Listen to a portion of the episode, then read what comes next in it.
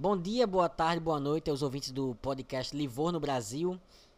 É, vou voltei, voltando a gravar aqui o podcast depois de muito tempo. Eu já perdi até as contas de quantos eu gravei. Mas eu tô aqui hoje com o ADM do, do maior da França no Twitter. O Leonardo, ad, administrador do Olympique de Marseille, Olympique de Marselha, depende da pronúncia aí. Ele vai se apresentar para vocês e a gente vai bater um papo aqui hoje sobre sobre esse clube que com certeza tem muita história e muitas dúvidas que ele vai tirar pra gente. É, bom dia, boa tarde, boa noite aí a todos que estiverem ouvindo. Eu sou Leonardo Gouveia, sou dono da, das páginas do Olympique de Marseille Brasil, tanto no Twitter, quanto no Instagram, quanto no Facebook. É, no Facebook e no Instagram somos um pouco menos ativos, mas na verdade somos bem menos ativos do que no Twitter, né, que é a nossa página principal. É, então vocês podem nos encontrar lá, é, @brasil_om. E o Matheus me chamou aqui para bater um papo sobre o Olympique de Marseille e vai ser um prazer, então, essa conversa sobre o clube que eu amo. Bom, é, você já falou aí, então, a, pergunta que eu sempre faço de início. Como foi que você começou a, a torcer pelo Olympique? Qual foi o momento que você começou a torcer por esse time? Então, cara, é... eu também não sei. Essa é uma pergunta que sempre me fazem, muita gente me fez é, no, no, início dessa temporada, em junho, é, o Olympique contratou o Luiz Henrique do Botafogo.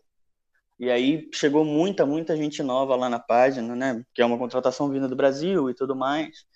Então a gente acaba atraindo muito mais gente mesmo, né? A torcida do Botafogo abraçou a gente muito grandemente.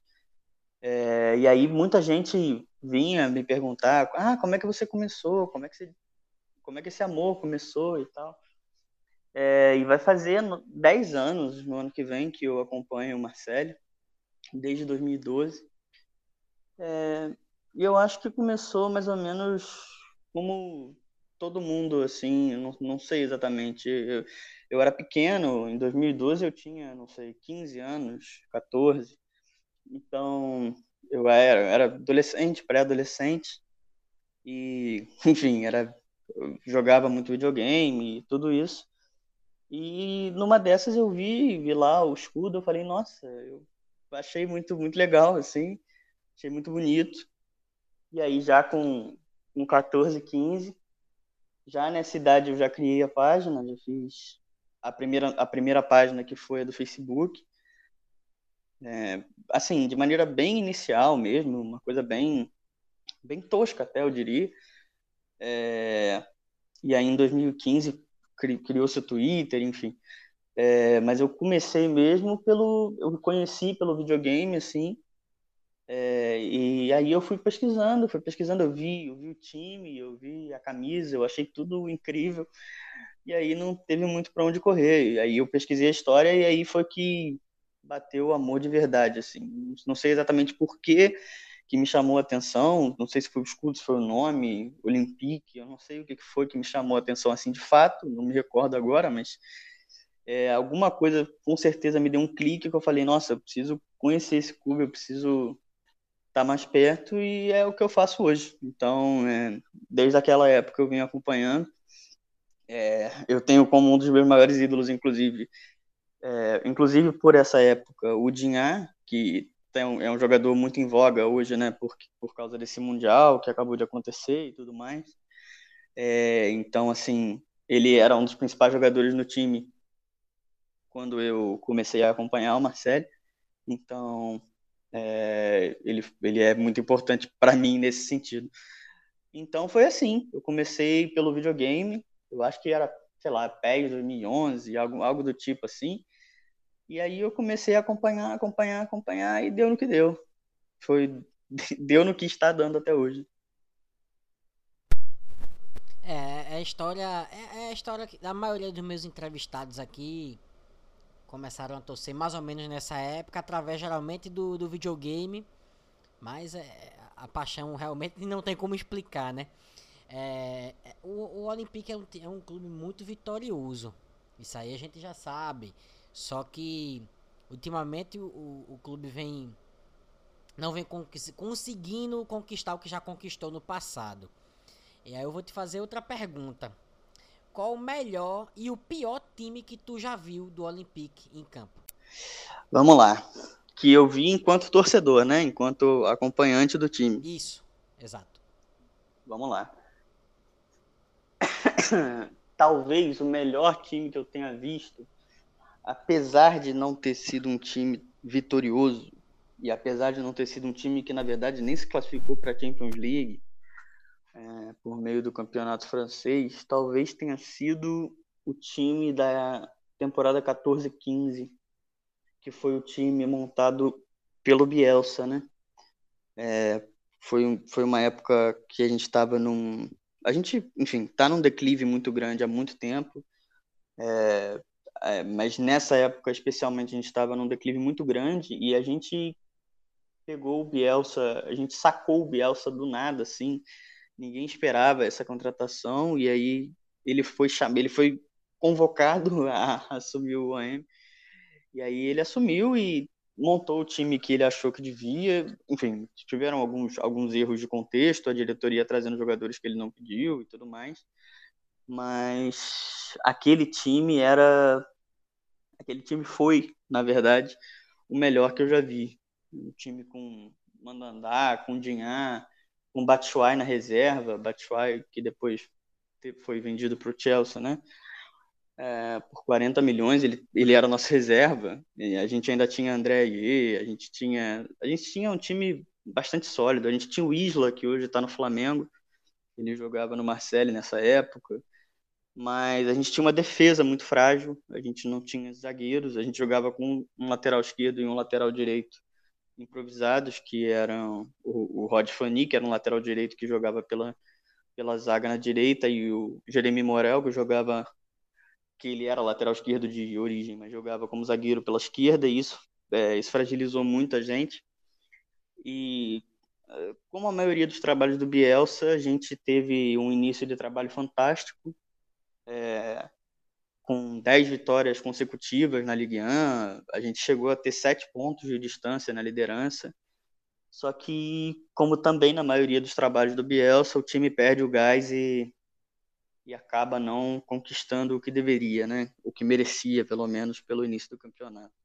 Então a gente acabou, a gente acabou, apesar de vencer o Bastia por 3 a 0 no último jogo daquela temporada, a gente acabou ficando com o quarto lugar, indo só para a Europa League naquela ocasião. Agora, o pior time, essa é uma pergunta muito difícil, porque eu acompanho o OM desde 2012 é, e o OM tem tido times é, tenebrosos, assim. Eu acho que o pior deles foi, talvez, o de, da temporada é, que veio depois da do Bielsa, né? Porque o Bielsa ele atuou por toda a temporada 14-15, 2014-2015, e aí no primeiro jogo da temporada 2015-2016 ele pediu demissão. É, contra um jogo que o Marcelo perdeu em casa contra o Caim por 1 a 0 em 2015. E aí, nesse, no mesmo dia do jogo, na, na conferência de imprensa, depois do jogo, ele se demitiu, é, alegando que a diretoria não tinha cumprido enfim, promessas de contratação, esse tipo de coisa, enfim, é o louco Bielsa, né? Então, ele se demitiu no primeiro, na primeira rodada da Ligue 1 e aí o AM ficou muito, muito, muito atazanado por isso. É, e aí acabou contratando mal, teve um mercado horroroso, é, contratando Darren Fletcher, que um atacante que veio da Inglaterra, que, que veio para ser titular, mas ele era muitíssimo limitado. É, é, muita gente mal, mal aproveitada no time, muitos jogadores ruins mesmo, a barra dá, é, muita, muita, muita gente que não devia estar tá lá, que não, não merece nem ser citado aqui até.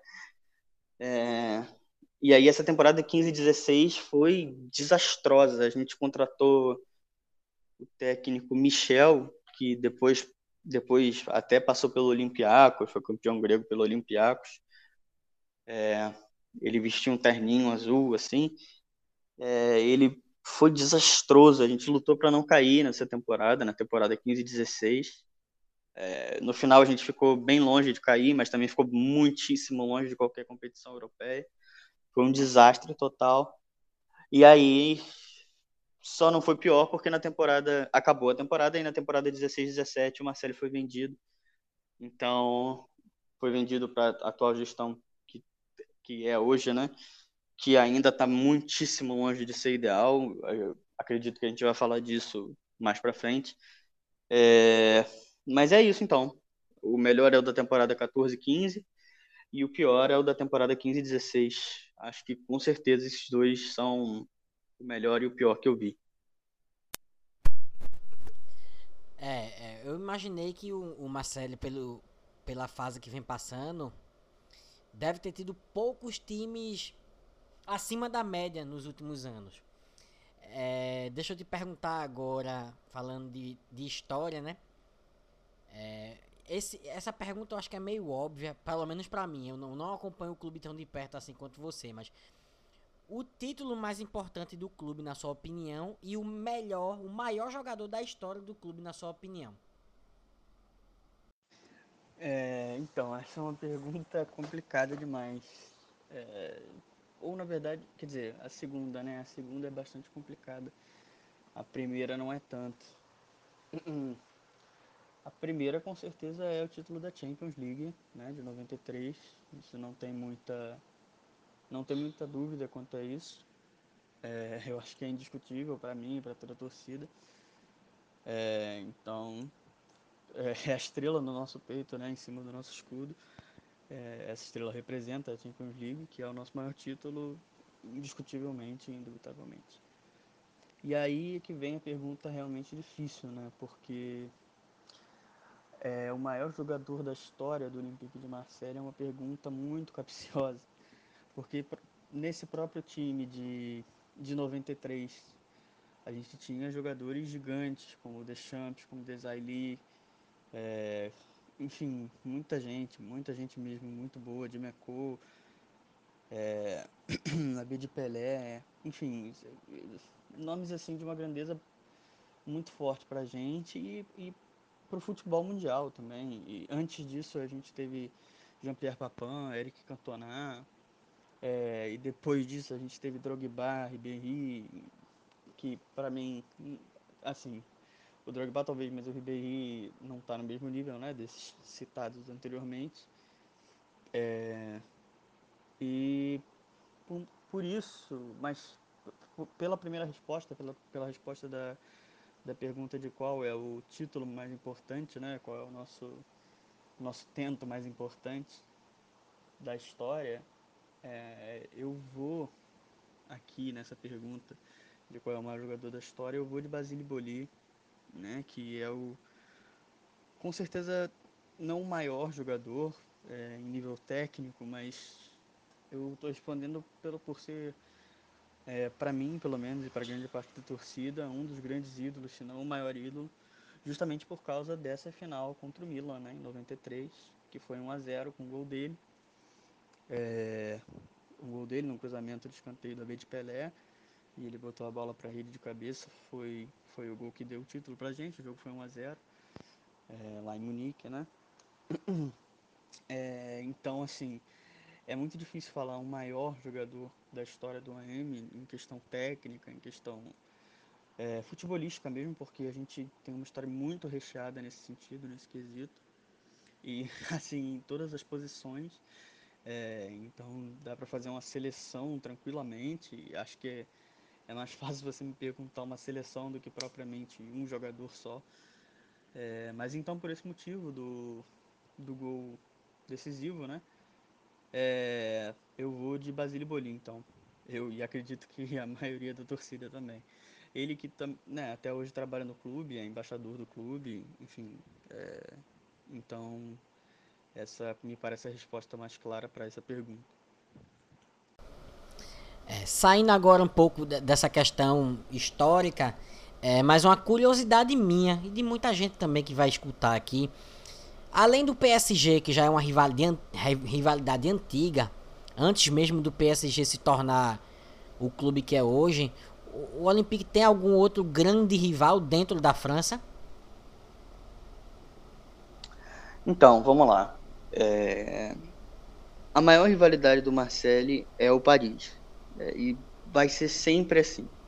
Desde que o Paris nasceu em 1970, é assim, porque a rivalidade entre Marseille e Paris vai muito além do que pressupõe o futebol, é muito além do, do, do campo, a rivalidade entre as duas cidades. É, é uma cidade de trabalhadores, é uma cidade, é uma cidade industrial, é, é uma cidade de guerrilha, é uma cidade de luta, é uma cidade, é uma cidade engajada. É, e, enfim, vai contra os princípios. Na verdade, vai contra as ideias. Eu não, não quero falar do, do, do outro pessoal porque eu, não sou deles, não faço parte deles e não estou aqui para falar mal de ninguém. É, mas enfim, é deixar isso claro. A rivalidade entre Marseille e Paris vai muito além do campo. É, muito antes de 1970, quando surgiu o Paris Saint-Germain. Isso é claro, a, a, rivalidade entre as cidades, não só entre os clubes, vai muito além dos clubes. Bom, agora falando do campo, é, sim, o maior rival é o PSG. É claro que eles, enfim, o clássico era muitíssimo equilibrado antes de 2000, até antes de 2012, né? Os clássicos, as, os números de vitórias eram empatados entre os dois times.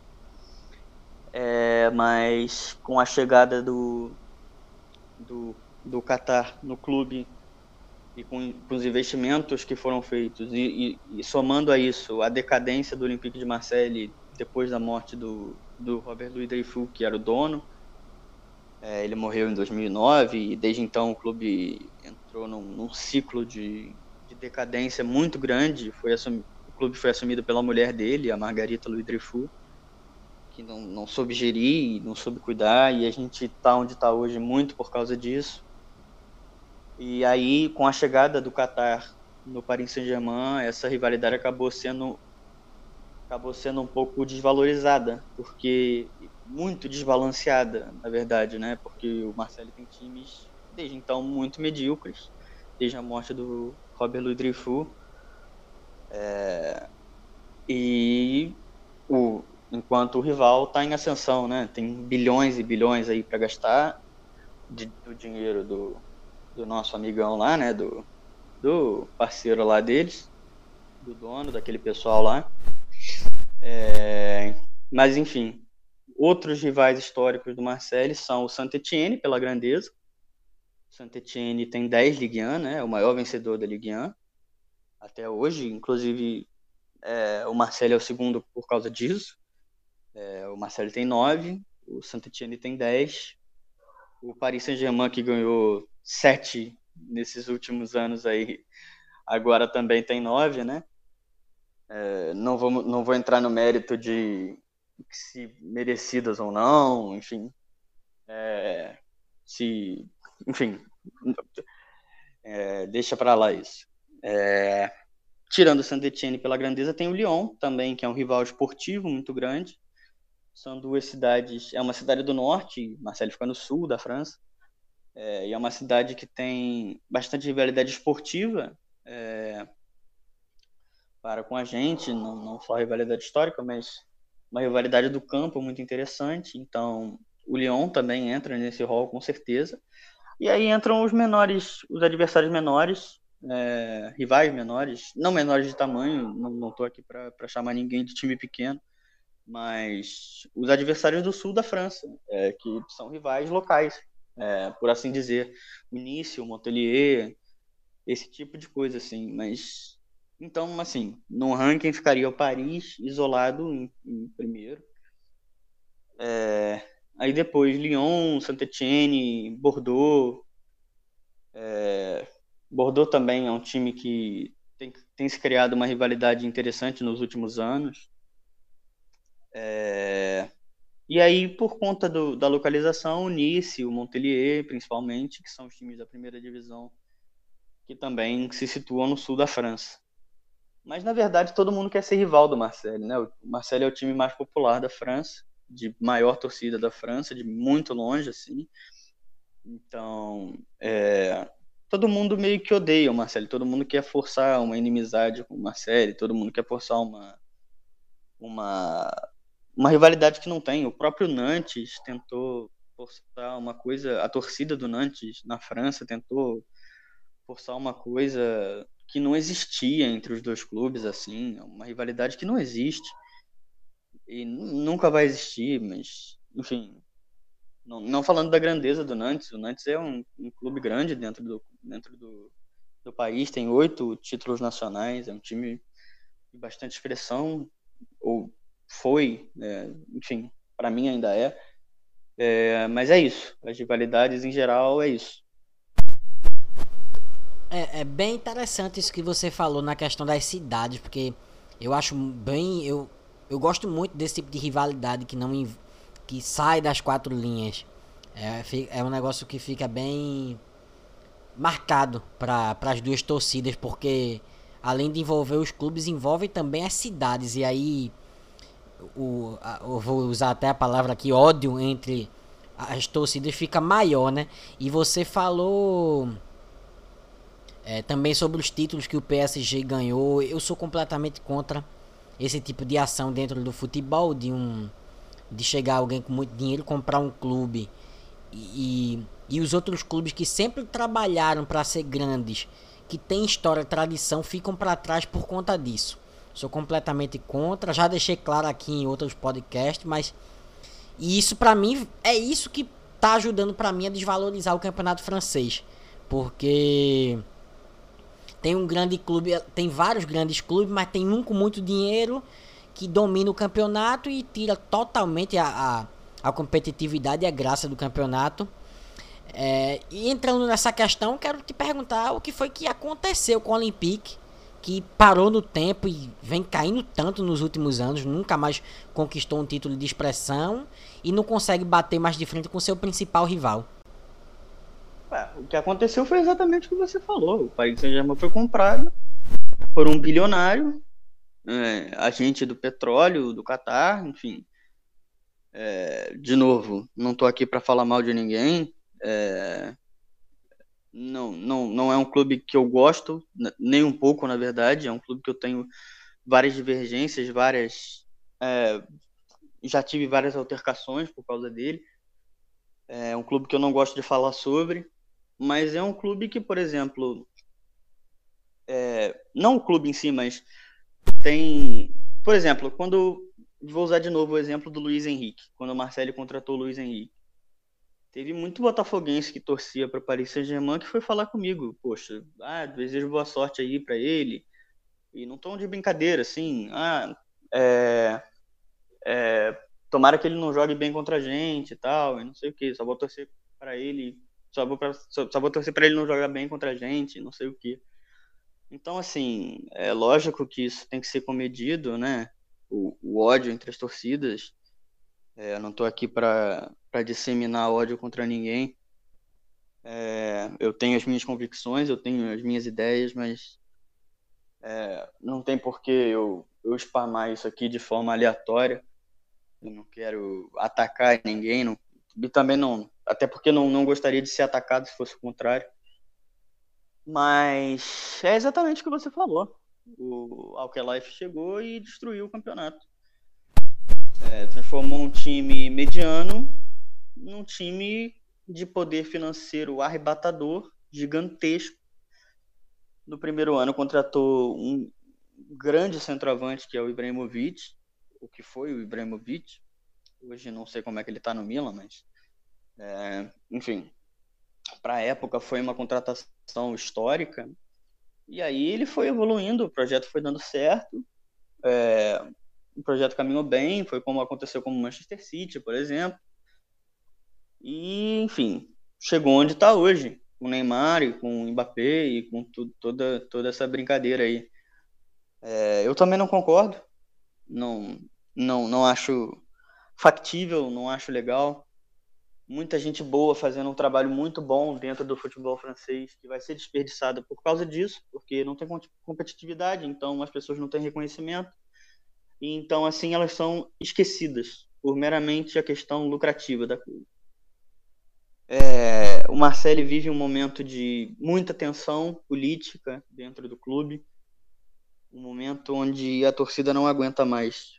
A, tor a torcida não aguenta mais o presidente e o dono que tem. Então, o desejo da torcida é que o clube seja vendido. É, eu tenho as minhas ressalvas quanto a isso também, pessoais, mas eu entendo a torcida e entendo que eu, sou torcedor, né? Então eu, eu sei o que está acontecendo. É, e é inacreditável o que acontece dentro do Olympique de Marseille, administrativamente falando, financeiramente falando. É, então, talvez uma venda fosse o ideal para que houvesse a competitividade. É, eu não acho que, que seja o ideal para o futebol como um todo. Não sou a favor da capitalização do futebol como um produto apenas, é, mas para a competitividade do campeonato, eu acho que seria interessante se acontecesse. É, por exemplo, você citou bons, você citou a finalidade do campeonato. Por exemplo, quando aconteceu do Lyon ganhar sete campeonatos seguidos, o Lyon tem sete Ligue 1 que é, que é o campeonato francês, e eles ganharam as sete seguidamente, naquela época de ouro, né, de Juninho Pernambucano, de Fred, e por pura competência da direção. É lógico que é um clube que tem saúde financeira balance, balanceada, é, graças ao, ao, seu presidente, a boa gestão que tem, é, mas soube montar um time com dentro do que é possível, enfim, no futebol, é, dentro do que é cabível, principalmente, é, e montou um time sensacional, que era um time fantástico, aquele time com cupê. Era um, era um time excepcional do Lyon que ganhou sete campeonatos seguidos incontestavelmente. Não é o que acontece com o Paris Saint-Germain, que comprou um time inteiro pronto, comprou um time pronto, botou para jogar e ganhou sete vezes. É, para mim, a disparidade é muito grande entre competência e você simplesmente é, se distanciar dessa maneira, assim, do, dos outros, é, por mera, por mera, por mero capital. É, mas enfim, ah, para além disso, o nosso dono, como eu falei, nosso antigo dono, Robert Louis Dreyfus, ele faleceu em 2009, vítima de um câncer, é, o que abalou muito as estruturas do clube. Em 2009 e 2010 a gente foi campeão da França, Aliás, é o nosso último, nosso último título da Ligue 1, é o de 2009 2010. A gente ganhou, enfim, com tendo, tendo como capitão o Lúcio Gonzalez, né, o comandante, como a gente chama. É, e aí ele faleceu nesse ano, e aí o clube foi assumido pela mulher dele, a Margarita, que não, não fez um bom trabalho. Os presi o presidente que ela escolheu é, Hoje ele é presidente da Liga de Futebol Profissional da, da França, a LFP. É, um, o Vincent Labrune, o nome dele, inclusive, mas ele era odiado pela torcida, bem como é o atual. É, e as contratações eram miseráveis, eram mercados pobres, era tudo muito ruim. É, a gestão inteira era muito ruim assim, a Margarita tinha dinheiro para investir, mas ela não investia. Ela, o clube não era uma prioridade dela, entende? Só que ela também não queria vender por, por, amor, por relação afetiva ao clube, enfim. Isso tudo atrasou muito a gente. Até que em 2017 a gente veio a ser vendido por Frank McCoy, que é o nosso dono hoje, que é um americano, um bilionário americano, que comprou o Marcelli depois de praticamente falir o Dodgers, que é um time de beisebol dos Estados Unidos, que ele comprou por uma merreca e vendeu por 2 bilhões de dólares. Então a gente já entendeu naquele momento que era o que ele queria fazer com o Marcelli, entende? Ele comprou o Marcelli pelo, por um preço simbólico de 45 milhões de euros, que é um preço nos dias de hoje de um jogador. Ele comprou o Marcelli por 45 milhões de euros e hoje ele está aí com propostas de 450, 480 milhões para vender o clube. É lógico que ele valorizou o clube, ele gastou dinheiro no clube, é, mas esse dinheiro foi mal gasto. É, a nossa infraestrutura não avançou. É, o nosso clube em si também não avançou. A gente teve contratações importantes nesse tempo, mas é, importantes de nome, de peso, mas que também não deram o sucesso que a gente esperava, entende? Então é uma sucessão de erros muito grave. E aí a torcida. E aí a torcida ainda tem que aguentar o presidente, o Jacan Rio, que é um presidente completamente alheio às questões do clube. É um presidente que parece que não sabe nada do que ele está fazendo. É, é uma sensação de abandono, assim, que nós, enquanto torcedores, vivemos. E é desesperador, assim. É. Enfim, agora chegou o Pablo Longoria, que é o diretor esportivo, e ele assumiu o clube de supetão, ele assumiu o clube, é ele quem faz as contratações, é ele que decide o que, que acontece dentro do clube. Ele age como se ele fosse o presidente, porque ele de fato tem que agir, porque o presidente não faz nada. Então, assim, é, é basicamente isso. É a ascensão do nosso rival e a nossa decadência no mesmo espaço de tempo. Então, é justamente isso. Mas eu te garanto que a gente vai voltar.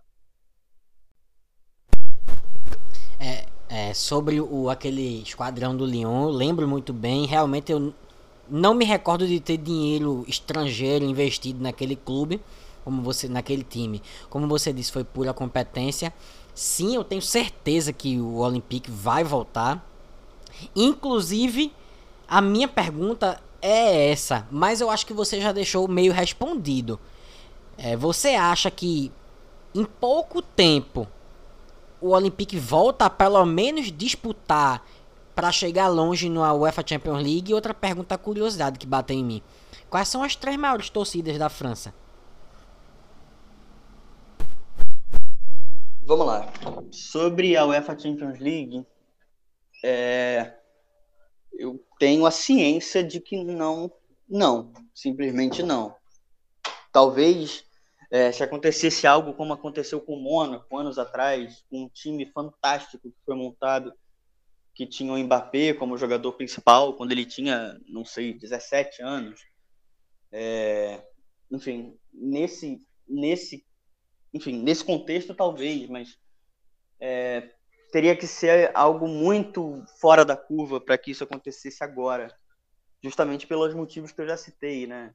É, a falta de gestão que tem no Olympique de Marseille. É um projeto de venda. O Olympique de Marseille hoje é um projeto de venda do dono. O dono valoriza o clube para vender no futuro. Isso, isso é sabido já. O clube será vendido provavelmente para um sheik aleatório da Arábia Saudita ou sei lá de qualquer outro lugar, para um russo, para qualquer coisa dessa que tenha muito dinheiro, porque o objetivo do dono é lucrar apenas. O dono comprou o Olympique de Marseille por 45 milhões de euros para lucrar somente. É, e a torcida tem consciência disso. E sendo assim, a gente sabe que a gente não pode esperar grandes coisas dessa gestão. A gente contratou um grande atacante agora, que foi o Milik, que chega apenas para valorizar o time para ser vendido. É, a gente não sabe quando, a gente não sabe como, a gente não sabe se vai ser esse ano, a gente não sabe se vai ser ano que vem, se vai ser em 2020, 9, mas a gente sabe que o clube vai ser vendido. Isso é, isso é quase re, realidade já, é, é um fato. Então, antes que isso aconteça, eu acho muito difícil que o Olympique chegue longe em uma, em uma UEFA Champions League de novo. É, a gestão não vai permitir, a gestão é amadora, a gestão é, é podre, é, é, é triste demais, é, é muito feio o que acontece no Olympique de Marseille hoje, e é isso que leva a gente estar tá onde a gente está, de fato. É, mas, enfim, as três maiores torcidas da França é uma boa pergunta. Eu já tinha visto em algum lugar essa, essa informação. Eu tenho certeza que a do Olympique de Marseille é a primeira. A do Paris Saint-Germain com certeza cresceu muito desde 2012. É, até por um por ser um fenômeno de a marca Paris Saint-Germain é um fenômeno tanto no Brasil quanto muito mais na França, né? Então, é, a criançada, os adolescentes da maioria dos países, dos lugares na França que não tem o futebol como fortaleza, é, clube, cidades que não têm clubes fortes, ou um clube da cidade não é muito relevante, com certeza essa criança, esse adolescente, esse jovem adulto tende a, né, a torcer para o Paris Saint-Germain, que é o time que tem conquistado títulos nacionais, logicamente. É, então, assim, é, é, isso, basicamente é isso. É, a do Lyon é uma torcida bastante grande também, e a do Saint-Etienne também. É, tor as torcidas mais fervorosas da França. A primeira, com certeza absoluta, é a do Olympique de Marseille. Talvez, a segunda talvez seja a do Lan, que é um, é um clube que tem uma torcida muito, muito interessante. É, a do Saint-Etienne também, o Saint-Etienne também tem uma torcida fantástica, é, apesar de agressiva em alguns momentos também, assim como a do Marseille também é.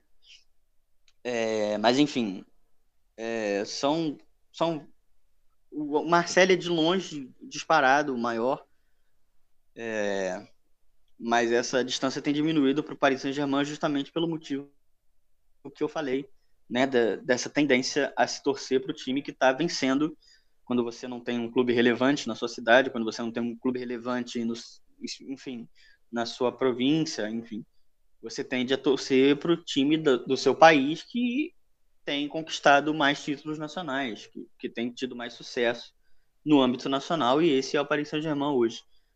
Hoje. Então, é, Paris, é, Marseille e Paris com certeza são as duas maiores, e talvez Saint-Etienne ou Lyon em terceiro.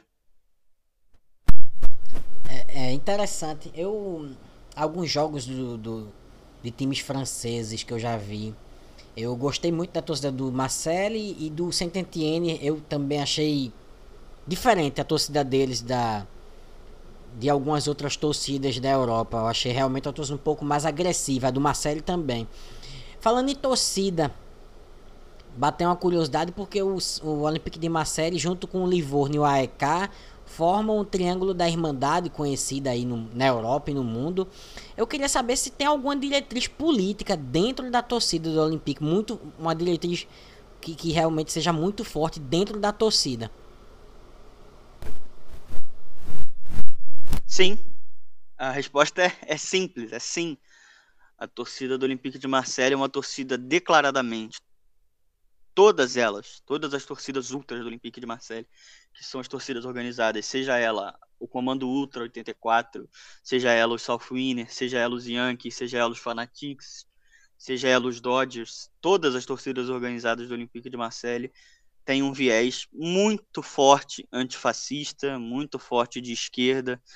É, algumas delas têm um viés socialista, inclusive. É... algumas delas, algumas outras com viés comunista. É, essas torcidas normalmente, em, em, dias normais, né, elas ficam atrás dos gols, são as chamadas viragens.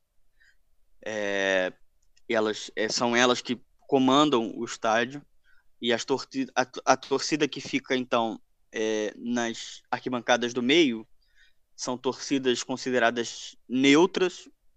Tem a parte do visitante, lógico, e a, a, tem a parte da torcida neutra do Olympique de Marseille, a torcida que não se encaixa nas organizadas, porque as organizadas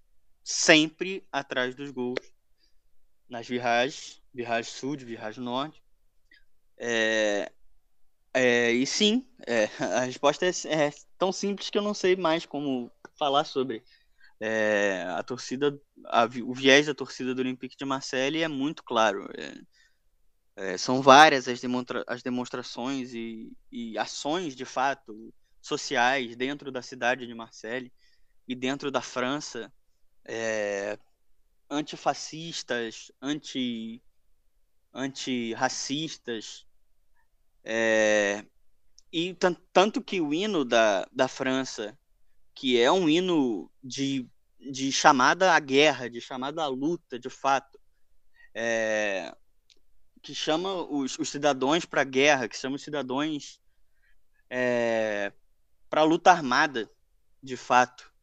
É, os armas citoyens, é as armas cidadãos. É, é, simples e direto. O nome desse hino é a Marselhesa, justamente porque a cidade de Marseille, não só o, não só a torcida do Olympique de Marseille, mas a, a cidade de Marseille em si é, é um ponto muito forte da, da, do viés comunista e socialista, não só dentro da França, mas também dentro do, da Europa como, como um todo.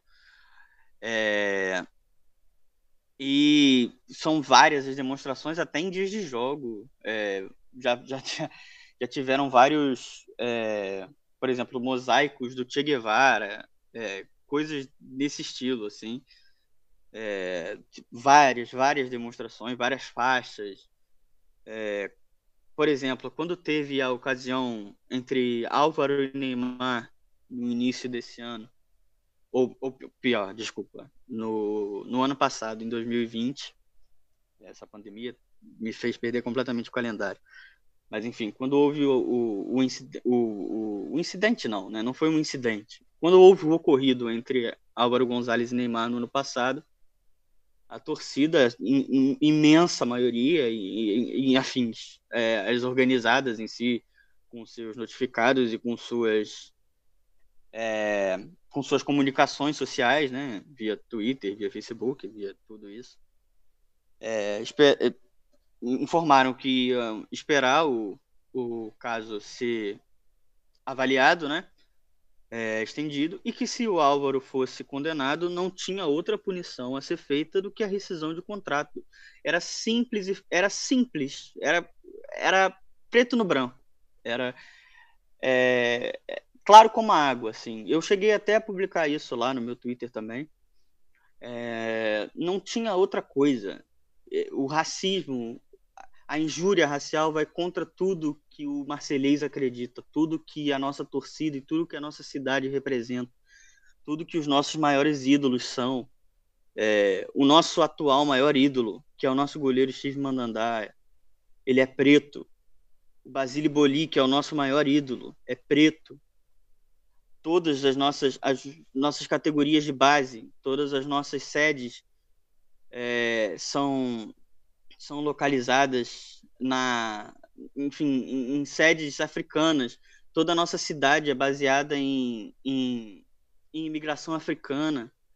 Todos os nossos jogadores, a imensa maioria, ou são africanos de fato que não se naturalizaram, ou são franceses que se naturalizaram, mas que têm pais africanos ou que vêm ou que nasceram na África e se naturalizaram. Então, o Álvaro cometeu um ato de racismo, era visto dentro de Marcelo como um, um, um crime que não tinha, não tinha para onde ele ir, entendeu? Se ele tivesse sido, se ele tivesse sido condenado, ele com absoluta certeza não estaria hoje no Marcelo.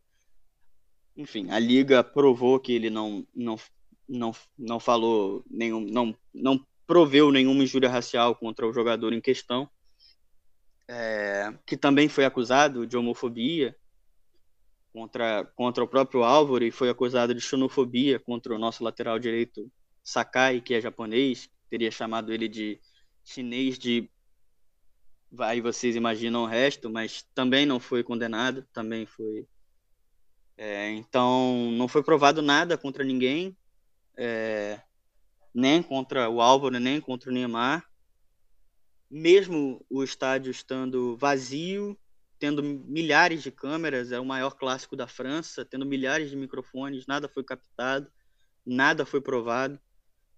É, fizeram leitura labial diversas vezes é, e muitas vezes me perguntam isso. Ah, mas fizeram leitura labial aqui, passou no Globo Esporte, que ele teria falado isso. Tá, ok, mas passou no Globo Esporte, que é um jornal brasileiro falando sobre o maior ídolo do Brasil atualmente. Então é lógico que isso tende a ter um, um, um viés, né? É... E aí os especialistas em leitura labial que foram utilizados, que, fala, que utilizam a língua espanhola, né? Que não tem nada a ver com a língua francesa, foram contratados para tal, para fazer esse serviço. Eles não captaram nada. É, então é, foi, ele foi absolvido. É, e, e é isso. Isso ele, ele foi absolvido e acabou a história aí. Aí sim, as, as organizadas retiraram os, os comunicados e tudo mais, porque ele foi absolvido. Mas é simples, assim, o, o viés, do, o viés do, da cidade de Marseille, da torcida do Marseille e do Olympique de Marseille é completamente claro é, e é muito, é muito fácil de perceber. Quando você faz parte do Olympique de Marseille, é muito fácil você perceber de qual lado você está da moeda. Então, sim, é um viés muito claro e muito identificado. É, é, a resposta eu esperava já que fosse essa por conta desse mosaico que eu vi, que me deu uma curiosidade muito grande, por conta da amizade com a torcida do Livorno e por conta da cidade de Marseille.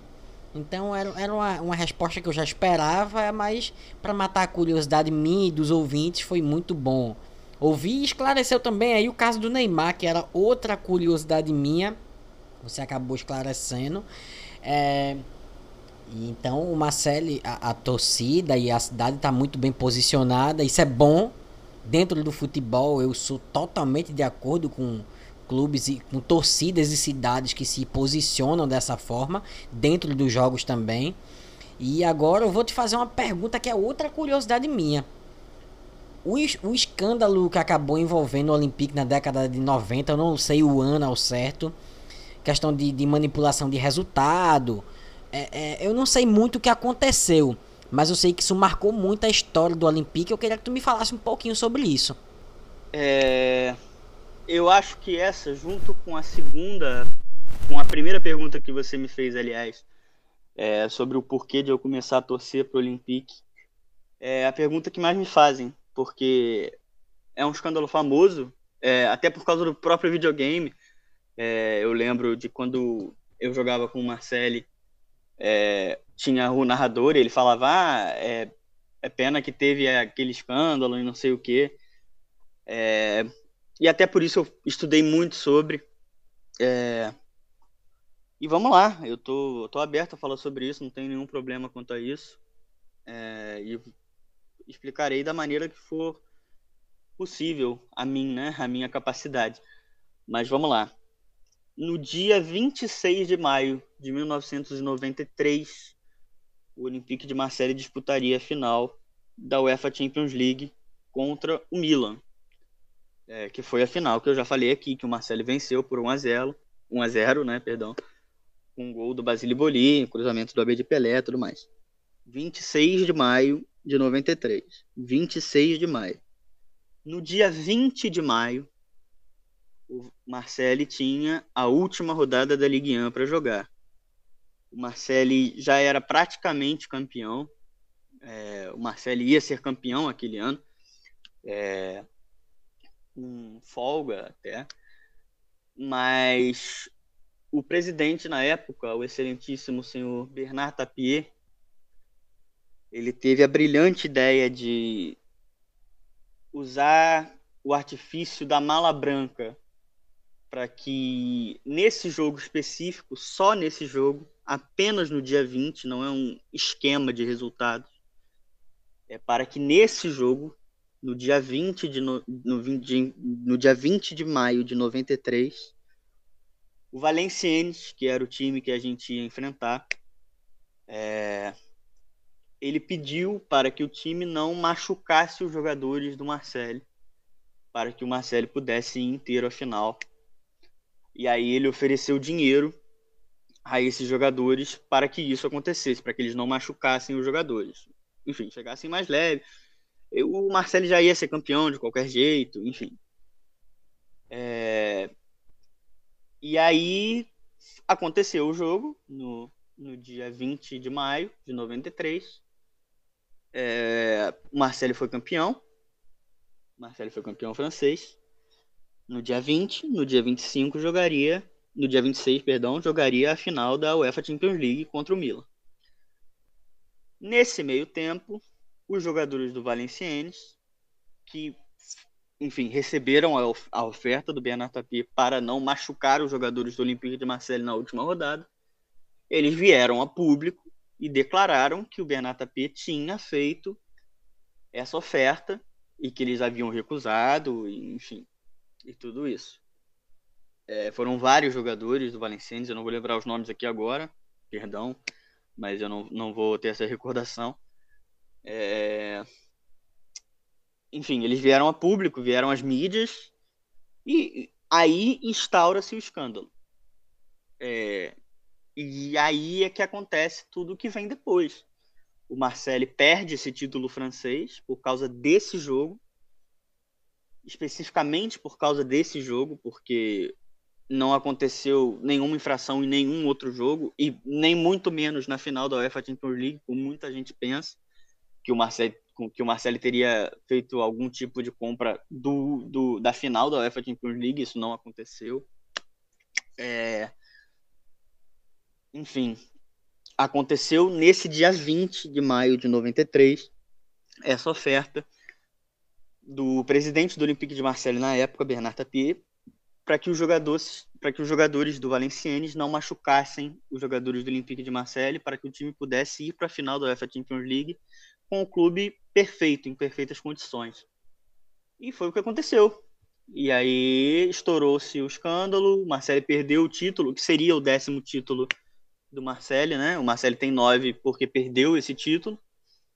O Marseille foi rebaixado para a segunda divisão, teve que ficar dois anos na segunda divisão. Ele foi campeão da, da segunda divisão da temporada 93-94 e foi impedido de subir.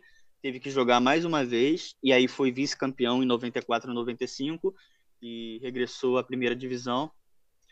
É... Ele foi excluído do, do Mundial de Clubes. Até por isso, muita gente me pergunta também: ah, por que, que se o Marcelo foi campeão, por que, que foi o Milan que foi jogar? e não o Marcelli, porque foi o ano que o São Paulo bateu o Milan na final, né, em 93, um dos títulos mundiais aí do São Paulo, em cima do Milan. É... Por que, que era o Milan? Porque o Marcelli foi impedido de jogar justamente por todo esse escândalo, por causa desse jogo contra o Valenciennes. É, é isso, é basicamente isso. Só que o título da UEFA Champions League não foi retirado por quem se entendeu na justiça que não afetou o jogo de nenhuma maneira, afetou o jogo do, da final da UEFA Champions League. Então, o, a campanha não afetou, não, não afetou a campanha do Marcelo na UEFA Champions League. É, não afetou o último jogo, não afetou nem um pouco a campanha, então não teria por que esse título ser excluído. Então, e, a, mas enfim, o último jogo, a última rodada do campeonato francês excluiu todo o nosso campeonato francês, todo o nosso título francês, toda a nossa campanha. É, nos rebaixou, a gente teve a punição que a gente merecia e a gente a gente merecia não, né? Quem merecia era o presidente que fez essa palhaçada toda. É, é, mas quem pagou foi a gente, mas a gente fez, a gente, entre milhões de aspas, a gente fez e a gente pagou. A gente pagou por isso, como muita gente não sabe disso, é bom que isso fique claro. A gente pagou por isso, a gente foi rebaixado por causa disso, a gente perdeu um título e muito para além de perder um título, a gente foi rebaixado por causa disso. A gente foi campeão da segunda divisão, a gente foi impedido de sumir no próximo ano. A gente tem esse, esse título é nosso, esse título da Ligue 2, que é a segunda divisão. A gente foi impedido de subir e aí sim, na outra temporada, a gente regressou à primeira divisão. E a gente foi excluído do Mundial de Clubes e por isso o Marcelo não disputou aquele Mundial de 92, 93. No caso, só de 93, né? É, onde o São Paulo foi campeão. Basicamente é isso. Se tiver mais alguma dúvida, pode perguntar. Não, é, ficou muito bem esclarecido. Eu não tinha noção nenhuma de que foi assim que aconteceu, porque pelas matérias que eu li rapidamente, escândalo de resultados. Marcelo perde o título por causa de escândalo. Eu pensei que o Olympique teria comprado resultados, assim como foi com a Juventus. Inclusive, se o pedido do presidente foi apenas esse, eu acho que a, a punição foi muito rígida. Agora, se o presidente tivesse pedido para o, o, o, adversário abrir o, o jogo, aí eu diria que realmente foi justo. Mas esse pedido do presidente é, é, caberia uma punição, sim, claro. Mas eu acho que foi muito pesada a punição. Inclusive, tem, até o título da Champions League poderia perder, né? Então eu acho que ficou muito bem esclarecido. E volto a dizer que eu acho que foi muito pesado, muito rígido, rígida a punição que aplicaram ao Olympique, tirando o título que seria o décimo, né? E ele poderia conquistar até outro. Se ele não tivesse sido rebaixado e o time vinha numa boa fase, né? Poderia ter conquistado até outro título francês. Mas Era a melhor que... fase, melhor fase da história do Olympique de Marseille de muito longe. Exatamente. É... Eu acho que foi muito rígida essa punição. Prejudicou muito. Eu entendo também que não teria, não tinha necessidade do presidente ter feito isso, mas eu continuo achando que foi muito rígida essa punição. É, quanto a isso, é, a gente não tem como saber, né? O que os jogadores alegaram, o que os jogadores do Valenciennes alegaram é que esse foi o pedido ó, vocês vão aqui, vocês não vão machucar meus jogadores e eu dou dinheiro para vocês. É, era esse, era essa a questão. Só que isso é visto como compra de resultado, né? Porque como como faz um jogo leve, não sei, é, faz um jogo sem muito contato, talvez dê chance, dê muito mais chance ao Marcelo, que era um time muitíssimo mais forte que o Valenciennes.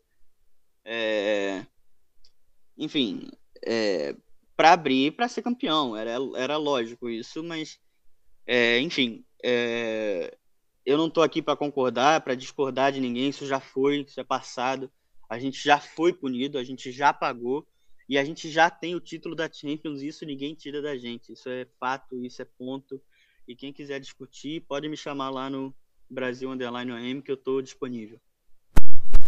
É, ninguém tira e eu acho que vai ser difícil por algum tempo algum time francês igualar, inclusive, essa marca do Olympique. É, eu vou te fazer uma pergunta para fechar que eu sempre faço. Você tem algum time no Brasil? Se sim, qual é o time que você torce aqui no Brasil?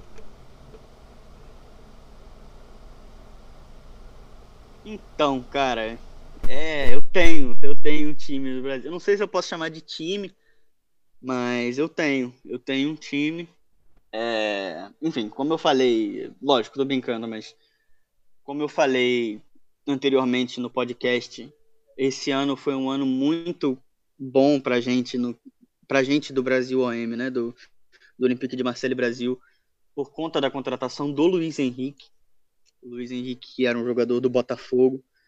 A gente foi muito agraciado com a torcida do Botafogo. É inclusive um agradecimento que eu, que eu venho fazer aqui um agradecimento aberto à torcida do Botafogo que abraçou a gente de uma maneira escandalosa, assim. A gente chegou a ter, enfim, contatos com, com influenciadores do Botafogo, enfim, por causa dessa contratação, com grandes páginas aí, a Central do Botafogo, muito nossa parceira hoje em dia, é, que é uma grande página do clube. É, enfim, essa relação com o Botafogo já vem de muito tempo em 2017, a gente fez um, um evento aqui no Rio, do fã-clube aqui do Rio, do Olympique de Marseille, para assistir Marseille Paris.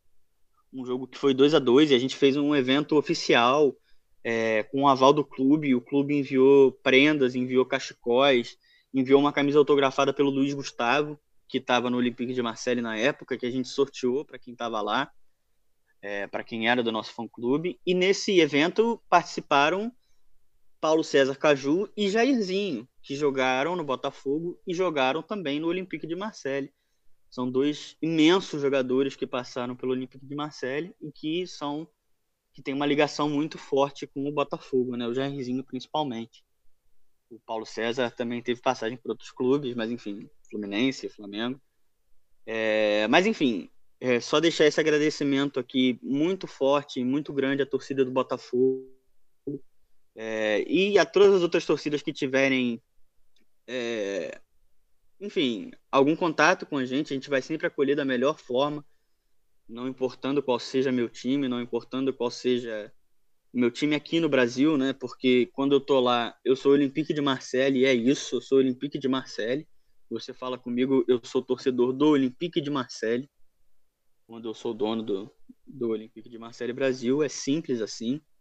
Então, é, e assim, a gente tem até rumores de que rumores até tomando bastante forma de realidade de que o Jorge Sampaoli que hoje é técnico, que hoje é técnico do Atlético Mineiro, é, estaria a caminho do Marcelo, né, para substituir o André Vilas Boas, que, enfim, se demitiu nesse mês e tudo mais, no início desse mês, e que ele seria o substituto e que tem negociações em andamento, e realmente elas existem, essas negociações.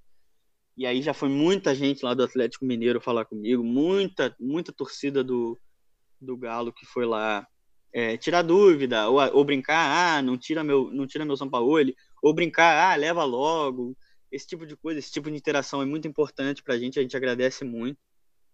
Mas eu eu sou, na verdade, eu ia falar que eu sou do Rio, mas eu sou português, eu nasci em Portugal, nasci na Ilha da Madeira, mas eu moro no Rio de Janeiro desde que eu sou um bebezinho, né? Minha mãe é brasileira, então eu vim para cá muito pequeno.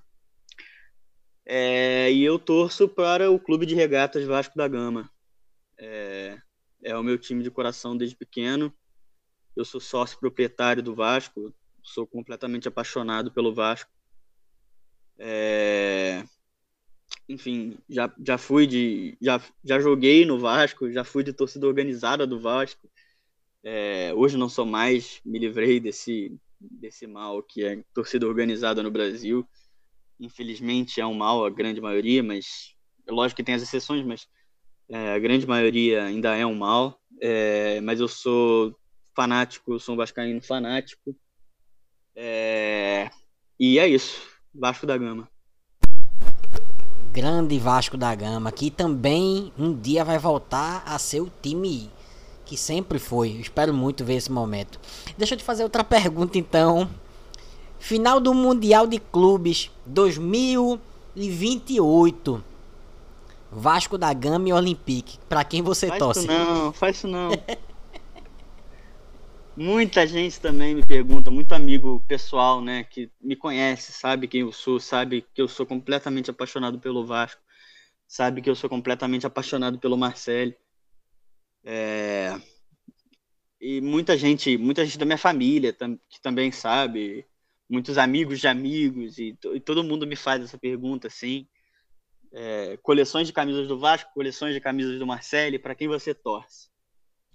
É, essa é uma pergunta que eu não sei responder, cara. É uma pergunta que eu, sinceramente, ficaria absolutamente retardado de feliz com, com qualquer resultado. Assim. Se tivesse um amistoso entre Vasco e Marcelo, para mim já seria de um gozo extremo, assim, independente, podia ser 5 a 0 pro Marcelo, podia ser 9 a 0 pro Vasco, que para mim ia ser de um, de um gozo extremamente fenomenal. Eu acho que no contexto do Mundial de Clubes é, é um contexto complicado em ambos os lados, porque o Olympique de Marseille foi impedido de jogar o Mundial de 93, então é um título que a gente não tem. É, e o Vasco jogou dois mundiais, né? O, o de 2000, que o Corinthians foi campeão, em cima do Vasco, infelizmente. E o de 98, né? Quando o Vasco foi campeão da, foi campeão da Libertadores e, e perdeu para o Real Madrid num jogo é, complicado, né? Um jogo que o Raul jogou muito bem e que, enfim, é, o Vasco foi enorme naquele jogo, mas não conseguiu sair com a vitória.